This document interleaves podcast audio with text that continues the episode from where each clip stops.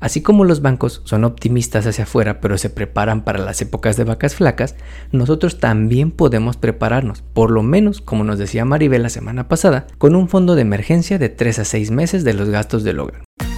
En el Taco Financiero Podcast hablamos sobre el poder de la educación financiera, economía y finanzas. Analizamos lo que está pasando en la economía y cómo afecta a tu bolsillo para que puedas tomar las mejores decisiones que beneficien a tu economía familiar.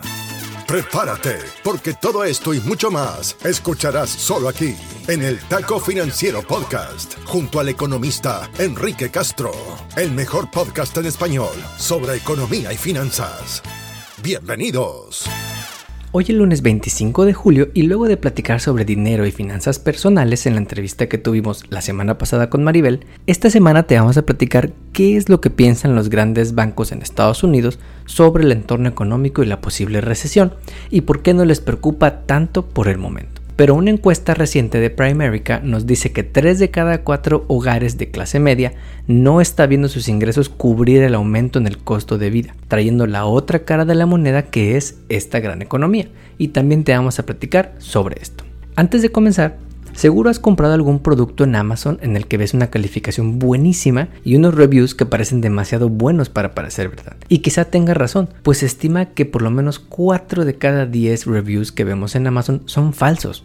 Y el gigante del comercio electrónico está empezando a combatir este problema. Pues la semana pasada demandó a cerca de 10.000 grupos de Facebook dedicados a venderte reviews buenos a cambio de dinero. Algunos de ellos grupos privados en Facebook con más de 40.000 miembros. Estos grupos se enfocan principalmente en audífonos y artículos electrónicos, pero el problema afecta a toda la cadena a través de lo más importante, la confianza. Tanto Amazon como Google o Yelp o TripAdvisor cuando vemos algo con 5 estrellas es más probable que acabemos comprándolo. Este problema de los fake reviews hace que sea más difícil como consumidores que encontremos productos o servicios de buena calidad. ¿Cómo podemos saber qué producto o servicio es bueno si vemos que tiene buenos reviews? En uno de los libros más famosos sobre marketing llamado Influencia, la psicología de la persuasión, el autor Robert Cialdini nos describe ciertas características que podemos encontrar en reviews falsos sobre productos o sobre lugares, como los siguientes. Muy pocos detalles a la hora de evaluar un producto, muchos pronombres en primera persona y más verbos que sustantivos, pues los reviews honestos tienden a tener más sustantivos que describen la historia y el contexto del review. Lo importante es revisar más de una fuente y no dejarnos llevar por los reviews que encontramos en internet porque podemos llevarnos una sorpresa. También, en noticias un poco más personales, en el equipo del Taco Financiero estamos muy felices y estamos de manteles largos porque tu host favorito le propuso matrimonio a su novia y dueña de las quincenas, Zaira. En un jardín al este de Austin la semana pasada, la sorprendimos con una sesión de fotos fake y con la ayuda de la familia que nos escondió por varios días el anillo, se logró el objetivo y dijo que sí. Y en la cabina de grabación del podcast brincamos de felicidad. Gracias a todos los amigos y familiares en Estados Unidos, en México y en otros países por las felicitaciones y sus buenos deseos. Que Diosito se los regrese multiplicados. Ahora sí, vamos con las historias de la semana. El Taco Financiero Podcast está en Internet. En Instagram, Facebook, Twitter y TikTok. Encuéntranos como arroba taco financiero o visita nuestra web tacofinanciero.com. Encuentra más data sobre contenidos, entrevistas y mucho más. Mantente en línea y siempre actualizado. tacofinanciero.com. Una idea del economista Enrique Castro. Como primer taco, en este podcast te hemos platicado hasta el cansancio sobre la economía, sobre las tasas de interés, sobre la inflación, sobre cómo cuidar tu dinero ante un posible escenario de recesión económica. Y a pesar de que todo esto es muy válido que lo estemos haciendo ya, los grandes bancos en Estados Unidos todavía piensan que estamos lejos de una recesión que de verdad afecte el bolsillo de nosotros los consumidores. Y es que la semana pasada bancos como Bank of America, Wells Fargo, JP Morgan, Citi o Goldman Sachs reportaron sus ganancias trimestrales como lo hacen todas las empresas que cotizan en bolsa. Y todos tienen una película de la economía más optimista que tu programa favorito de Fox News pues parecería que no hay recesión económica y te vamos a ir contando banco por banco. Empecemos con Citigroup. La CEO de Citi, Jane Fraser, dijo que a pesar de que la confianza del consumidor ha cambiado, muy pocos datos que ella ve dicen que Estados Unidos está por entrar en una recesión. Jane Fraser dice que el consumo sigue muy por arriba de los niveles pre-COVID y los ahorros de los hogares son un colchón para futuros escenarios de estrés. Recuerda lo que te dijimos la semana pasada sobre un fondo de emergencias, a eso se refiere Jane. Luego, el CEO de JP Morgan, Jamie Dimon, dijo algo similar, diciendo, los consumidores están en buena forma, tienen más ingresos, hay mucho empleo, están gastando 10% más que el año pasado y casi 30% más que en la etapa pre-COVID.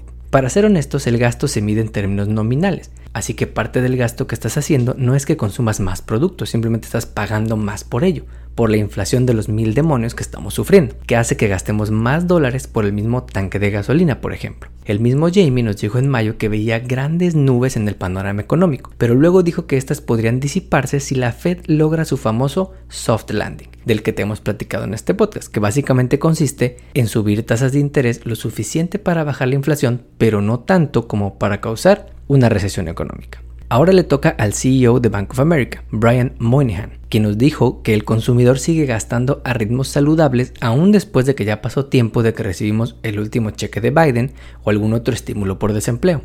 Y es que si recordarás, el último cheque que recibimos por la pandemia fue en abril y mayo del año pasado, el extra por seguro de desempleo se acabó en septiembre del año pasado y el Child Tax Credit mensual que recibían los papás terminó en diciembre del año pasado. Wells Fargo también cree que la cosa no está tan mal. Su CEO, Charles Scharf, dijo que la utilización de tarjetas de crédito está por debajo de los niveles pre-COVID. Las tasas de pago son altas y las de impago, dice el CEO, son bajas. Pero en el taco financiero somos fieles creyentes de que las acciones valen más que mil palabras. Y aquí es donde hay que ver lo que están haciendo los bancos. Y los bancos, además de decir lo que dicen hacia afuera, han estado silenciosamente agregando millones y millones de dólares a sus reservas para cubrir pérdidas en caso de impagos en el futuro, lo cual manda la señal de que el miedo no anda en burro y que por si las moscas están preparándose con reservas de dinero. Así como los bancos son optimistas hacia afuera pero se preparan para las épocas de vacas flacas, nosotros también podemos prepararnos, por lo menos como nos decía Maribel la semana pasada, con un fondo de emergencia de 3 a 6 meses de los gastos del hogar. Pero además podemos ir revisando las deudas que tenemos para ver cuáles podemos cambiar a tasa variable cuáles podemos cambiar de tasa variable a tasa fija o cuál pagar primero porque quizá nos están cobrando un interés más alto. Sé como los bancos, optimista pero siempre preparado. Como segundo taco, hablando de las vacas flacas, la semana pasada la empresa Primerica publicó una encuesta en la que analizó cómo están preparándose los hogares de clase media para cuidar sus finanzas personales. Esta es una encuesta que hicieron a más de 1.400 adultos de ingresos medios, es decir, entre 30 mil y 100 mil dólares anuales, y responde a ciertas preguntas. Con esto te presentamos la otra cara de la moneda sobre lo que estamos pensando en los hogares, sobre nuestras propias finanzas personales y sobre la economía. Algunas de las preguntas que responde esta encuesta son ¿Cómo vemos a la economía? 77% de los hogares pensamos que Estados Unidos entrará en recesión para finales de este año y 61% piensa que el próximo año estará peor que este. ¿Qué es lo que más nos preocupa a los hogares de la economía? 41% pone a la inflación como la principal preocupación pues cómo olvidar ese 9.1% de inflación el mes pasado, seguida de la posibilidad de comprar la despensa básica y de la situación financiera personal en el hogar. ¿Cómo se están preparando los hogares ante el escenario actual? De acuerdo con la encuesta de Primerica, 71% contestó que le están bajando a las salidas y comidas en restaurante, pero también 7 de cada 10 dijeron que van a preferir quedarse con su teléfono actual en vez de cambiar a uno nuevo porque el iPhone 14 seguro no tiene nada nuevo que tu iPhone 13 que te compraste a 30 meses con ATT. La mitad de los encuestados dijo que va a revisar mejor su presupuesto y gastar un poco menos en despensa, porque quizá, solo quizá, no necesitamos comprar un galón de helado cada semana. Casi 40% de los encuestados dijeron que ya pospusieron una compra grande, como comprar un carro o comprar una casa, debido al aumento en tasas de interés que estamos viendo por parte de nuestro amigo Jerome Powell pero mover las vacaciones es pecado. Y 4 de cada 10 respondieron que piensan tomar unas vacaciones en los próximos 12 meses. Otra pregunta que responde esta encuesta realizada por America es cómo se encuentran nuestras finanzas personales. Y la respuesta es no tan bien. A diferencia de lo que dicen los grandes bancos que te platicamos hace unos momentos, apenas 14% de los encuestados por Primerica han reducido su deuda en tarjetas de crédito en los últimos 3 meses. Al hablar de inversiones hay todavía mucho por hacer, pues 3 de cada 10 respondieron que no están ahorrando o invirtiendo de manera activa hoy en día. También estamos mal en planeación de largo plazo, pues la mitad de los encuestados dicen que no tienen una cuenta de ahorro para el retiro debido a que no tienen suficiente dinero para empezar a ahorrar. Esto es gravísimo porque como hemos platicado en este podcast, el ahorro para el retiro es una de las principales formas de prepararnos para cuando estemos viejitos y no tengamos que depender del gobierno o de los hijos para que nos mantengan. Y finalmente, preparando una conversación que tendremos pronto con nuestra amiga Irene Kelly en su podcast, 27% de los hogares consideran que el mayor reto a la hora de monitorear su situación e información financiera es la ansiedad que les genera a la hora de hablar sobre dinero.